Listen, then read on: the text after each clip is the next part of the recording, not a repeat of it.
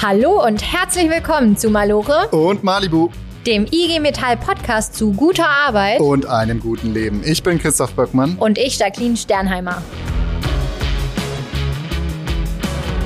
Ey Jacqueline, die Gewerkschaft ist tot. Was? Also äh, nee, Christoph. Warum würden wir dann hier stehen? Wir arbeiten beide bei einer Gewerkschaft. Ja, das stimmt, aber das sagt man doch häufig so. Also ich meine, es ist doch so dieser Kritikpunkt.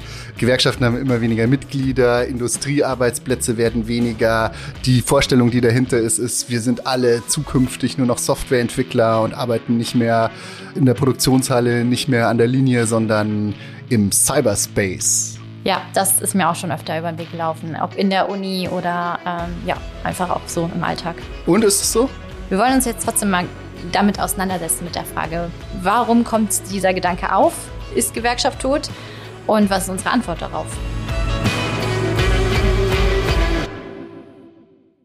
Man muss natürlich schon sagen, klar, die Arbeit und die Industrie und die Wirtschaft ändern sich.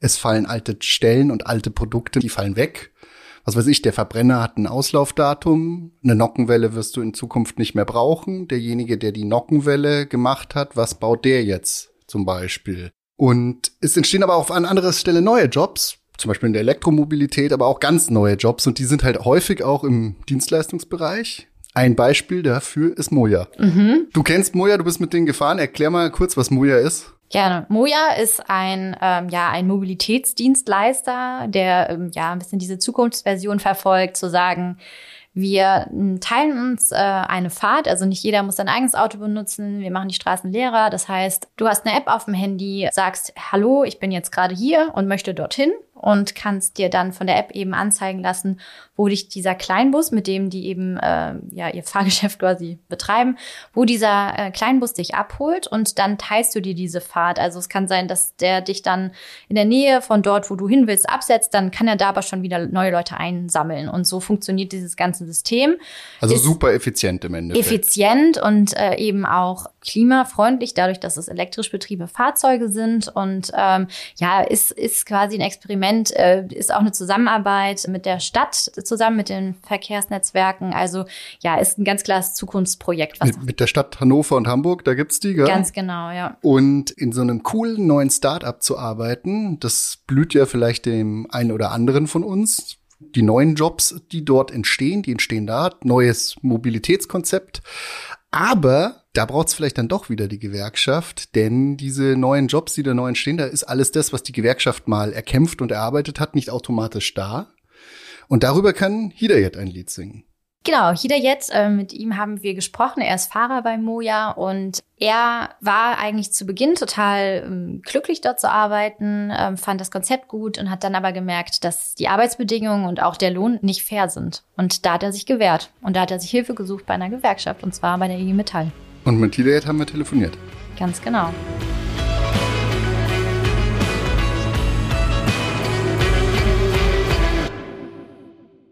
Wer könnte uns besser die Frage beantworten, wozu eigentlich noch Gewerkschaft, als jemand, der beides kennt, also mit und ohne? Vor vier Jahren hat er bei einem Startup begonnen, das eine hundertprozentige VW-Tochter ist und dann hat er gemerkt, es ist nicht alles Gold, was glänzt. Er ist Fahrer und Betriebsratsvorsitzender in dem jungen Unternehmen mit dem goldenen Kleinbussen und heute hier bei uns per Telefon zu Gast. Herzlich willkommen, Hidayat Alwal. Schön, dass du uns zugeschaltet bist. Ja, hallo. Äh, ich freue mich auch, dass ich dieses Interview machen kann. Wer jetzt nicht gerade in Hannover oder Hamburg wohnt, kennt Moja vielleicht noch gar nicht. In den beiden Städten fahren die leicht basic aussehenden goldenen Kleinbusse mit so einem leisen Elektrosound häufig an einem vorbei. Moja, was ist das eigentlich, Hidayet? Also Moja dient dafür, dass das die Zukunft ist. Zukunft in der Art, das verbindet Leute, dass man zusammen fahren tut. Also das funktioniert so in dem Prinzip, man teilt sich die Fahrt. Also von den ganzen Abgasen momentan, was in der Welt ist und dass die Leute einzeln Auto fahren, das will Moja verhindern. So, dass alle zusammen eine Fahrt haben, eine Fahrtrichtung haben. Das funktioniert durch eine App, die man über sein Handy, über sein Smartphone bestellen kann. Wir haben visuelle Haltestellen, wo man das am Handy sieht und der Kunde zur visuelle Haltestellen kommt und dann in den Moja einsteigt und während der Fahrt dann immer ein Kunde zusteigen kann. Also wir sind keine Taxi, oder auch keine äh, Busfahrer, wenn man das so jetzt sagen kann. Also wir sind äh, Ride-Sharing. Das heißt, wir fahren zur individuellen Haltestelle, aber die Haltestellen vom Ort, wo man eigentlich nicht hin will, sind immer wirklich nur ein, zwei Minuten entfernt. Also man kommt da locker und super hin. Okay. Du bist ja Fahrer bei Moja. Dabei dreht sich, wenn man das mal so sagen darf, euer Alltag um einen Algorithmus. Der Algorithmus nämlich, der hinter der App steht und auch eure Fahrtrouten bestimmt. Wie muss ich mir das vorstellen, wie auch diese App deinen Arbeitstag beeinflusst? Ihr müsst euch das so vorstellen, der alte Rhythmus ist gemacht worden, dass die Autos irgendwann alleine fahren. Zwar fahre ich ihn, aber der alte Rhythmus entscheidet, wo ich eine Pause machen zu habe oder welche Fahrt ich reinbekomme oder zu welchen Kunden ich gehe oder wo ich den Kunden absetzen muss. Der entscheidet das alles. Also wenn du sagst, die App ist für die Zukunft gemacht, das heißt eigentlich, Ziel ist autonomes Fahren und das wird jetzt quasi erstmal getestet mit euch. Aber das ist erstmal Zukunftsmusik, also erstmal seid ihr noch Fahrer und, und wann das möglich sein wird, steht noch äh, so Zeit ja in den Sternen. Aber du hast gerade schon gesagt, dass das entscheidet, wo ihr hin müsst und es entscheidet auch, ähm, ja, wann ihr Pause machen könnt. Bevor ihr einen Betriebsrat hattet, sah das nochmal anders aus mit euren Pausen, wann die euch äh, zugestanden wurden und nicht. Kannst du uns mal erzählen, wie es vorher war und wie es jetzt ist, seitdem ihr einen Betriebsrat habt mit euren Pausenplanungen? Ganz genau. Also bevor der Betriebsrat gegründet wurde bei Moja, sah das so aus, dass der Algorithmus halt das entschieden hat, wie ich zur Pause habe oder wo ich zur Pause habe. Der hat das einfach selber entschieden, wann meine Pause anfangen soll oder wo ich hingehen soll. Nachdem wir den Betriebsrat gegründet haben, halt hatten wir ein Mitspracherecht und äh, sind dann auch vorgegangen und haben gesagt, dass wir äh, entscheiden wollen, wo wir unsere Pausen machen, weil manchmal hatte Algorithmus uns einfach irgendwo hingeschickt, wo wir meistens nicht in die Toilette gehen konnten oder es gab keine Toilette oder keine Essenmöglichkeit. Dann standen wir einfach da. Und seit wir den Betriebsrat haben, haben wir dazu zugefügt, dass wir abgemacht haben, wenn der Algorithmus schon bestimmt, wo wir hinfahren, dann aber dass immer eine zugängliche Toilette ist, dass wir unser Essen holen können und dass wir uns wirklich erholen können dann die halbe Stunde.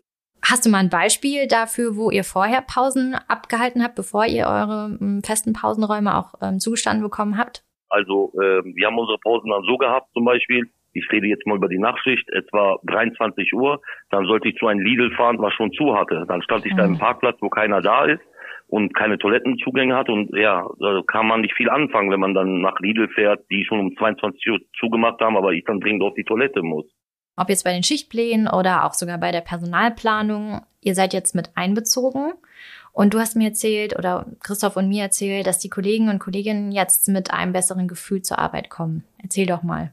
Ja klar, das ist also wenn man das jetzt so sieht, äh, natürlich wie Tag und Nacht Unterschied. Sobald wir das Betriebsrat gegründet hatten, war das so, dass wir mitbestimmen konnten und natürlich auch die Arbeitsstelle für uns selber verbessern könnten, da wir auch Mitspracherecht hatten und es sich wesentlich sehr, sehr viel geändert hat im Betriebsrat. Also davor war es nicht so angenehm. Das war wirklich so, ob wir immer verpflichtet waren, wir müssen, müssen und seit der Betriebsrat ist, können wir sagen, nein. Und das war wirklich für uns die Rettung. Das betrifft besonders auch ähm, zu sagen, nee, die Schicht und die Schicht kann ich jetzt eben mal nicht übernehmen, weil ich jetzt da auch ein Privatleben habe und das quasi nicht immer sich nur nach diesem Algorithmus und diesen Plänen richten kann, richtig? Ja, ganz genau, weil äh, wo kein Betriebsrat war, hatte man ja auch Angst zu sagen, wie mache ich nicht, weil da hat man sich das nicht getraut, weil schwupp, wupp, könntest du auch gekündigt werden. Das war immer im Hintergedanken. Da hat man alles Ja gesagt, damit man bloß seine Arbeitsstelle behalten kann. Aber sobald wir den Betriebsrat gegründet haben, ich und meine Kollegen, war, hatten wir dann Mitspracherecht, wo wir auch sagen könnten, nee, hör mal zu, das passt nicht oder die Zeit passt nicht oder der Kollege hat wirklich einen Termin, da ist es wirklich angenehmer geworden, so dass man uns auch erhört hat. Davor war es egal eigentlich, was du sagst. Du musstest kommen und heute können wir sagen, nee, ich habe Mitspracherecht und ich rede darüber, ich erzähle meine Sorgen und es kommt an. Das ist sehr gut. Mitspracherecht auf der einen Seite, Arbeitsbedingungen verbessert, aber jetzt müssen wir auch mal über das Thema Geld sprechen. Und als ihr angefangen habt, hat es nicht lange gedauert, als du angefangen hast, bei Moja zu arbeiten, dann kam die Corona-Krise. Und die Corona-Krise hat euch auch hart getroffen.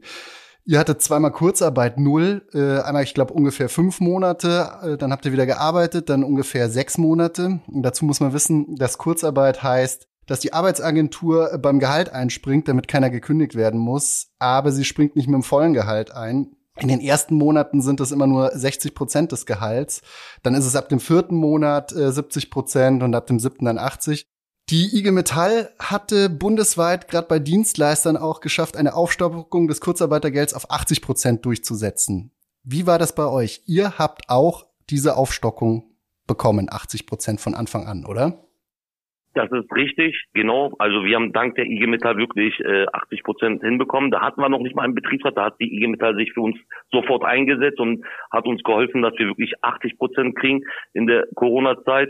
Ihr, ihr wisst ja, wie Corona jeden hart getroffen hat. Die Welt war nicht mehr so, wie es vorher war. Und wir waren mega froh, dass wir wirklich zu der IG Metall gegangen sind und sie uns wirklich geholfen haben, dass wir auch sofort die 80 Prozent kriegen. Ja, 60 Prozent wäre auch äh, zu wenig zum Leben gewesen einfach. Und Arbeit muss zum Leben reichen. Das ist ein Spruch von euch, der zählt nicht nur zur Kurzarbeit oder der gilt nicht nur in der Kurzarbeit, sondern das war auch ein, ein Slogan von euch, den ihr im letzten Dezember vor allem bei einer Protestaktion immer wieder gebracht habt. Kannst du mir mal erklären, um was ging es bei dieser Protestaktion? Genau, äh, wir haben als Betriebsrat eine Betriebsversammlung organisiert, wo wir mit der IG Metall äh, Druck ausgeübt haben, wo wir einfach Anerkennung wollten, da wir auch in Hamburg Moje haben und unser großer Bruder, wie man das so schön sagt, die gleiche Arbeit mehr Geld bekommen hat. Also Hamburg hat für die gleiche Arbeit 12 Euro bekommen und wir als Hannoveraner haben Stundenlohn 11,50 Euro bekommen. Und wir wollten nur Anerkennung haben, dass wir die gleiche Arbeit machen und das gleiche Geld haben wollen. Und es ist sehr gut angekommen bei der Betriebsversammlung mit der IG Metall, dass wir da zusammen gearbeitet haben, dass wir das protestiert haben und das sehr gut angekommen ist, so dass wir es jetzt geschafft haben, auch die 12 Euro nach Hannover zu mit der IG Metall. Genau, seit 1. April, hast du gesagt, habt ihr auch die 12 Euro. Das habt ihr schon mal durchgesetzt, da habt ihr gekämpft. Ist klar, man will für die gleiche Arbeit das gleiche Geld, dafür äh, kämpft eine Gewerkschaft, dafür habt ihr gekämpft. Das ist ein schöner Erfolg. Aber es ist für euch erst der Anfang. Ihr sagt, wir wollen einen Tarifvertrag. Und wenn man da so guckt, ihr seid eine VW-Tochter, ihr gehört zur Volkswagen Group Services, da gibt es einen Tarifvertrag. Was würde, wenn ihr diesen adaptieren würdet, was würde das für euch bedeuten? Natürlich würde uns das sehr viel bedeuten, wenn man heute zutage guckt, was die Spritpreise ist, Öl, was alles im Leben teurer geworden ist. Die Welt ist ja auch nicht mehr, wie ich das schon immer gesagt habe, wie vorher. Das ist sehr großartiges was für uns. Wir wollen VW-Tochterstandards haben. Also das ist für uns wichtig, dass wir eine Anerkennung kriegen vom VW, dass die sagen, ja, die gehören zu uns. Wenn die sagen, Moja ist die Zukunft, dann würden wir auch für die Zukunft bezahlt werden. Das geht nur für uns darum. Wir wollen Anerkennung bei VW, dass wir sagen können, wir gehören zu VW, bei der VW-Tochter. Das ist sehr wichtig für uns. Anerkennung auf jeden Fall. Ihr macht ja auch noch einen toughen Job, weil euer Job ist ja darauf ausgelegt, eines Tages zu verschwinden. Eines Tages soll der Algorithmus euren Job übernehmen und das Auto selber fahren. Und bis dahin wisst ihr, das ist vielleicht eine endliche Geschichte. Und bis dahin will man dann auch wenigstens anerkannt werden und anständig bezahlt werden, ne? Ja, ganz genau. Äh, und zwar ist es so, wir haben ein Verfallsdatum, wenn man das jetzt so sagen kann. Und natürlich wollen wir bis dahin einen Tarifvertrag so, wenn wir das perfekte System für die herstellen, dass wir auch wirklich vernünftig bezahlt werden. Weil wir haben viele Kollegen, die wirklich eine zweite Arbeit machen, weil das Geld nicht reicht, weil die äh, 450 Euro was wirklich nach der Arbeit nochmal gehen und wirklich Geld verdienen müssen, damit sie ihre Familie ernähren können. Und wenn wir die Zukunft sind, würden wir auch wirklich für, wie, für die Zukunft bezahlt werden. Das ist sehr wichtig für uns. Ja, und Tarifvertrag bedeutet einfach höherer Stundenlohn, Urlaubsgeld, Weihnachtsgeld, tarifliches Zusatzgeld. Da kommt dann schon ein bisschen mehr zusammen und das habt ihr euch auch verdient und äh, schöne Erfolge. Danke hier, was du bis jetzt als Betriebsrat mit deinen Kollegen und Kolleginnen erreicht hast. Danke, dass du kämpfst. Wir kämpfen mit dir. Wir wünschen dir viel Erfolg dabei. Alles Gute. Danke, dass du bei uns warst. Ja, und danke, dass du deine Geschichte mit uns geteilt hast, Hidayat. Ich bedanke mich auch ganz herzlich bei euch beiden Danke für das Interview. Wir bedanken uns ganz herzlich bei der IG Metall, dass du uns so toll unterstützt hast.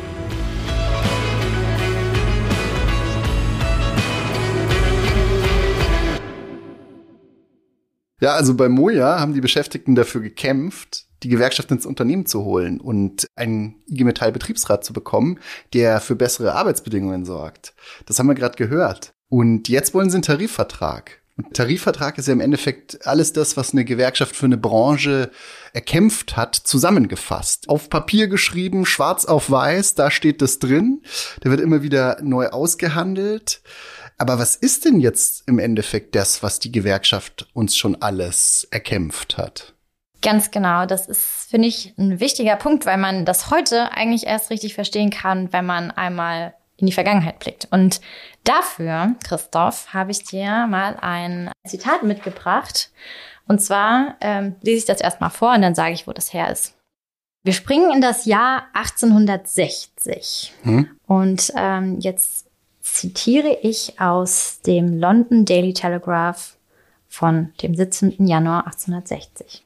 Herr Broughton, ein County-Magistrat, erklärte als Präsident eines Meetings, abgehalten in der Stadthalle von Nottingham am 14. Januar 1860, dass in dem mit der Spitzenfabrikation beschäftigten Teile der städtischen Bevölkerung ein der übrigen zivilisierten Welt unbekannter Grad von Leid und Entbehrung vorherrscht. Um zwei, drei, vier Uhr des Morgens werden Kinder von neun bis zehn Jahren ihren schmutzigen Betten entrissen und gezwungen, für die nackte Subsistenz bis zehn, elf, zwölf Uhr nachts zu arbeiten, während ihre Glieder verschwinden, ihre Gestalt zusammenschrumpft, ihre Gesichtszüge abstumpfen und ihr menschliches Wesen ganz und gar in einen steinähnlichen Torpor erstarrt, dessen bloßer Anblick schauderhaft ist. Boah, ganz schön gruselig. Das ist ganz schön gruselig. Das Zitat habe ich jetzt abgelesen aus dem Kapital von Marx und Engels. Da beschreibt er nämlich in einem ganzen Kapitel den Arbeitstag und wie die Arbeitsbedingungen damals waren, weil wir müssen uns vorstellen, Industrialisierung hat begonnen Anfang des 19. Jahrhunderts. Die ersten Arbeiterzusammenschlüsse kamen aber erst 1830. Da muss man sich vorstellen, wenn man mal ausgefallen ist zum Arbeiten, dann hat man keinen Lohn bekommen. Und die sowieso schon sehr verarmte Gesellschaft damals hat sich dann überlegt, wir tun uns zusammen und wir bilden Unterstützungskassen. Und mit Unterstützungskassen konnte man dann eben das ausgleichen, wenn jemand ausgefallen ist. Und dann gab es sowas, ja in Deutschland die erste Gewerkschaft gab es erst 1800 48, nämlich die deutsche nationale Drucker, den deutschen nationalen Druckerverband. Guck mich nicht so fragend an, ich weiß es nicht. Genau, nationale Buchdruckerverein. Das mhm. war die erste Gewerkschaft. Also kurzer Exkurs in die Vergangenheit, aber das ist, glaube ich, schon mal ganz wichtig, um zu sehen, wo das herkam. Und welche Entwicklung das dann genommen hat, ist nochmal eine ganz eigene Geschichte. Okay. Ja, ja, schon, also schon, schon schlimm und bitter und so. Aber Kinderarbeit ist in Deutschland jetzt wirklich vorbei. Die Geschichte 1860, das ist jetzt 162 äh, Jahre, wenn ich mir das jetzt im Kopf versuche so auszurechnen, her. Also, was hat denn das jetzt mit meiner heutigen Lebensrealität zu tun? Wo, was bringt mir denn heute die Gewerkschaft dann? Also, ich meine, die hat viel erreicht, keine Kinderarbeit mehr und das hier, außerdem war das England. Ja. Genau, es war ja England, in Deutschland war das alles anders. Ja, England gilt als immer als sehr extremes Beispiel der Arbeiterausbeutung, aber trotzdem in Deutschland gab es ähnliche Verhältnisse, ja, ganz genau. Man muss erstmal dazu sagen, glaube ich, vorneweg, es gibt diese Arbeitsbedingungen immer noch auf dieser Welt und das liegt daran, dass dort eben nicht, also es hat viele Gründe, es hat aber auch einen Grund, dass dort oft Gewerkschaften und Arbeiter sich gar nicht so zusammenfinden können und eben immer noch ausgebeutet werden und wir das natürlich auch irgendwie unterstützen durch unseren Konsum, aber das nur vorweg, grundsätzlich hat das noch sehr viel heute mit uns zu tun, weil nämlich, wir haben ja eben schon gesagt, Arbeit wandelt sich. Das heißt, neue Jobs entstehen und damit auch Arbeitsbedingungen. Also wenn ich jetzt zum Beispiel in einem hippen Startup arbeite und mir festgeschrieben wird, dass ich so und so viele Überstunden unentgeltlich äh, mache, dann werden ja bestimmte Standards eigentlich schon mal umgangen. Und grundsätzlich ist es so, dass einiges das Gesetz irgendwie festschreibt auch. Ja, eben, das wollte ich gerade sagen. Ja. jetzt muss man sagen, also Startups, Kinderarbeit habe ich da jetzt hier noch nicht gesehen. Also, Keine wie Kinderarbeit. jetzt da gerade beschrieben ist. Wofür brauche ich denn dann die Gewerkschaft? Wenn ich meine, das steht doch im Gesetz. Kinderarbeit ist verboten. Ja, wir können ja einmal vergleichen, was das Gesetz vorschreibt und wir können einmal schauen, was Tarifverträge im Gegensatz dazu vorschreiben. Okay. 48 Stunden pro Woche. So lang darf die wöchentliche Arbeitszeit im langfristigen Durchschnitt höchstens sein. Das steht im Arbeitszeitgesetz. Ja, genau. Aber mit Tarifvertrag ist die Arbeitszeit dagegen deutlich geringer. Also in der Metall- und Elektroindustrie zum Beispiel beträgt die durchschnittliche Wochenarbeitszeit 35 Stunden in den alten Bundesländern. 38 Stunden in den neuen, wobei auch hier in ganz vielen Betrieben jetzt stufenweise schon eine Absenkung auf 35 Stunden angelaufen ist. Okay. Kommen wir zu meiner Lieblingskategorie. Urlaub. Woo. Ja, per Gesetz sind nur 24 Tage vorgeschrieben und die auch nur für Beschäftigte, die sechs Tage in der Woche arbeiten. Bei einer Fünf-Tage-Woche muss der Chef nach dem Gesetz seinen Mitarbeiterinnen und Mitarbeitern sogar nur 20 freie Tage genehmigen. Ja, und das ist auch nicht einfach vom Himmel gefallen. Also können wir auch gerne noch mal kurz in die Geschichte zurückgehen.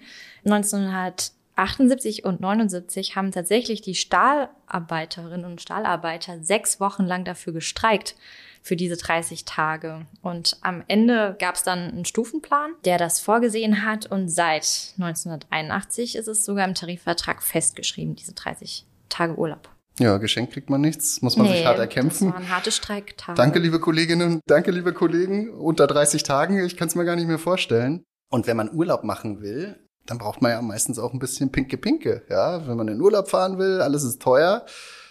Vor allem, wenn man nach Malibu am besten noch fahren wollen würde. Ich meine, ich weiß nicht, warst du schon mal da? Ich Irgendwann war, will ich mal hin. Nee, ja, ich auch nicht, aber nachdem unser Podcast so heißt, müssen wir eigentlich mal hinfahren. Oh, ja. Man braucht Geld dafür und da steht natürlich nichts im Gesetz von wegen, ja, wenn du Urlaub machen willst, dann äh, kriegst du hier auch ein bisschen Taschengeld dazu.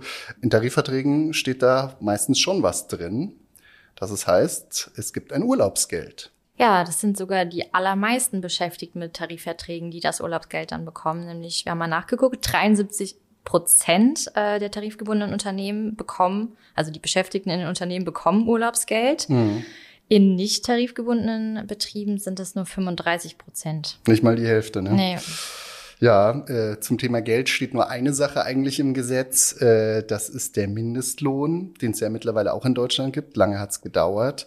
Jetzt wird er gerade auf 12 Euro angehoben die Kolleginnen und Kollegen von Moja haben wir ja gerade gehört, die haben sich das vorher schon erstritten. Und die faire Bezahlung und äh, das faire Geld, also wie gesagt, Mindestlohn ist das Mindeste, was man braucht. Ist eigentlich auch schon ein bisschen wenig. Auch die Kollegen und Kolleginnen von Moja, die wollen mehr, die wollen sich noch mehr erstreiten, nämlich mit Tarifvertrag. Würden sie mehr bekommen? Mit Tarifvertrag bekommt man meistens mehr. Auch dazu haben wir eine Zahl.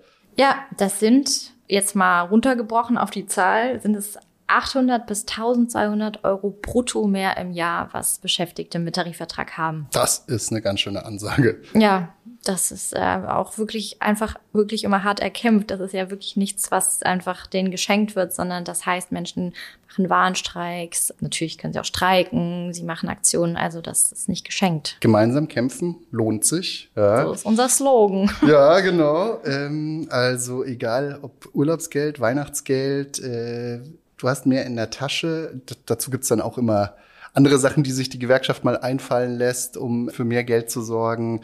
Ähm, zum Beispiel tarifliches Zusatzgeld, Transformationsgeld äh, und so weiter und so fort. Äh, du bist bei uns für Tarif zuständig. Kannst du das kurz erklären? Das ist, ist nämlich eigentlich immer bisschen kompliziert, oder? Also kurz, es funktioniert einfach nicht. Also immer, wenn ich es in letzter Zeit kurz erklären wollte, ja, du warst letztens Zeuge, äh, dann schweife ich aus, tut mir leid. Ich würde jetzt einfach mal runterbrechen und sagen, meistens geht's um äh, Lohnerhöhung und das heißt, Entgelt äh, ist da im Mittelpunkt. Aber das ist nicht alles. Es gibt auch qualitative Forderungen, mehr Zeit zum Beispiel. Ja, aber das, nee, das werde ich jetzt nicht ausführen. Ihr könnt gerne auf imetall.de gehen und euch da etliche Artikel dazu durchlesen. Okay.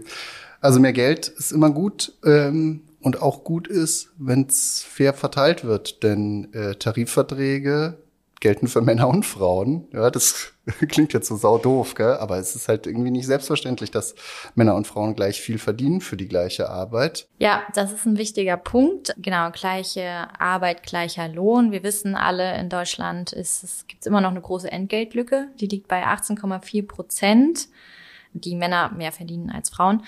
Das macht natürlich viel aus. Es ist eben so, dass in Betrieben mit Tarifverträgen ähm, Frauen, sage ich mal in Anführungszeichen, nur 12,26 Prozent weniger verdienen.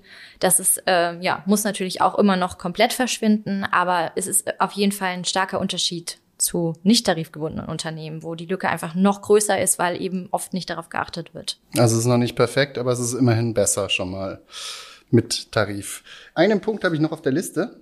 Ihr hört es hier, ich raschel hier gerade. Ich habe mir nämlich ein paar Stichpunkte aufgeschrieben. Ähm, ich mache das natürlich alles frei. Ja, okay, dann kannst du mir jetzt mal frei erzählen, was dir zu dem Punkt Azubis einfällt. Ähm, denn für Azubis hat die Gewerkschaft, auch wenn man gerade erst anfängt zu arbeiten und gerade erst in die Ausbildung geht, lohnt es sich, in der Gewerkschaft zu sein. Was hat die Gewerkschaft Azubis zu bieten. Ja, das ist nämlich was ganz Entscheidendes, was für die ähm, Azubis und auch Dualstudierenden nämlich ganz äh, wichtig ist, ist die Übernahme und zwar die unbefristete Übernahme. Und die ist durch Tarifverträge festgeschrieben, sofern es eben ein betriebliches Verfahren dazu gibt. Wenn es das nicht gibt, sind es immer noch zwölf Monate ähm, Übernahmegarantie, die du dann auf jeden Fall hast, wenn du mit deiner Ausbildung fertig bist. Das ist natürlich wichtig. Also du brauchst natürlich einen Ausblick. Gerade wenn man ins Berufsleben startet, ne? Ja, ich kenne auch wirklich viele, die das nicht hatten und ähm, für die das ja einfach eine sehr beängstigende Situation ist, mhm. wenn es das nicht gibt. Genau. Das ist das eine. Es gibt aber noch was anderes ganz Wichtiges. Und zwar sind es so Alltagsdinge, wie zum Beispiel Fahrkostenübernahme, wenn du auf dem Weg bist zur Berufsschule oder hin, wieder zurück, weil das summiert sich natürlich auch alles sehr stark, wenn du vielleicht nicht mehr zu Hause wohnst und ähm, das alles selber zahlen musst und noch in der Ausbildung bist. Mhm, mhm. Und gerade wenn es kein 9-Euro-Ticket gerade gibt. Ne? Ja, das ist jetzt natürlich ein Luxus, genau, das ist die Ausnahme. Und eine Sache, die man nochmal sagen kann, ist, ähm, dass bei ähm, Tarifverhandlungen oft überproportionale Ausbildungsvergütung ausgehandelt wird für Auszubildende und Dualstudierende. Also das heißt, wenn bei den anderen 8,2 Prozent äh, irgendwie diese Prozenthöhe ist, wird oft ein Festbetrag festgeschrieben, den Azubis ähm, bekommen und der ist dann eben im Vergleich überproportional hoch. Okay, verstanden. Ja, lass uns mal irgendwie jetzt einen, äh, einen Summenstrich ziehen und gucken, was, was ist jetzt das Ergebnis unserer Frage? Die, ist die Gewerkschaft tot? Die Gewerkschaft ist tot. Äh, jetzt haben wir irgendwie Ist grade, sie nicht. Ist sie nicht, ne? Und sie wird auch benötigt noch. Man, man, man, man sieht, äh, die Situation ist besser, als sie 1800 Blumenkohl war. ich habe hab jetzt schon wieder vergessen, von wann das Marx Zitat war. 1860? 60? 62? Ja, kann, äh, spult zurück Egal. und hört es euch nochmal an, dann wisst ihr es ganz genau. Man muss auch sagen, äh, wir haben es mit dem Gesetz verglichen, also dass mit, mit Gewerkschaft kämpfen sich heute noch lohnt, dann mehr drinsteht, als äh, einem per Gesetz zusteht. Aber man muss jetzt auch sagen, das, was im Gesetz steht, ist auch nicht vom Himmel gefallen. Das hat sich auch nicht eine Partei einfach so einfallen lassen, sondern da ist natürlich auch ganz, ganz viel Druck, den Gewerkschaften wie die IG Metall eben in Berlin ausübt, um zu sagen, hallo, wir brauchen gute Arbeitnehmerinnenrechte. Aber man sieht, man muss kämpfen dafür, man muss auf allen Ebenen kämpfen, man muss nicht nur bei der Politik dafür sorgen, man muss halt ganz klar auch bei den Betrieben dafür sorgen. Das nennen wir dann Tarifverträge, damit handeln wir die Geschichten aus. Und man steht halt deutlich besser da. Also die Zahl, die mir jetzt noch am meisten im Kopf geblieben sind, also zwei Zahlen. 800 bis 1200 Euro mehr und 30 Tage Urlaub versus ja. 20 Tage. Ja. Also für mich ist das ein überzeugendes Argument. Das ist ja sind sehr äh, handfeste, konkrete Beispiele. Ich glaube, was viele Metaller und Metaller noch vielleicht hinzufügen würden, ähm, warum sie eigentlich in der Gewerkschaft sind, ist auch ein ganz großes Solidaritäts Gefühl, was in den Betrieben herrscht. Das ist tatsächlich in der Industrie auch mm, ja, viel größer, weil die auch gewerkschaftlich, also oder sind dadurch auch gewerkschaftlich besser organisiert oft als in anderen Bereichen. Aber ähm, wir haben ja in der ersten Folge gesehen bei Sandra, dass sie Hilfe bekommen hat durch die Gewerkschaft. Und das sind eben, finde ich, auch nochmal, ist nochmal ein ganz wichtiger Punkt. Man, man ist füreinander da und es gibt eben diese Solidargemeinschaft. Und das ist auch ein ganz wichtiger Punkt. Genau. Bleibt uns nur zu sagen, macht mit. Ja. Kommt in unsere große Familie. Wir Falls sind ihr stark. Schon seid, dann bleibt einfach dabei und macht weiter. Ja, genau. Also, macht es gut. Schön, dass ihr dabei wart. Schön, dass ihr dabei wart. Bis zum nächsten Mal. Tschüss. Ciao.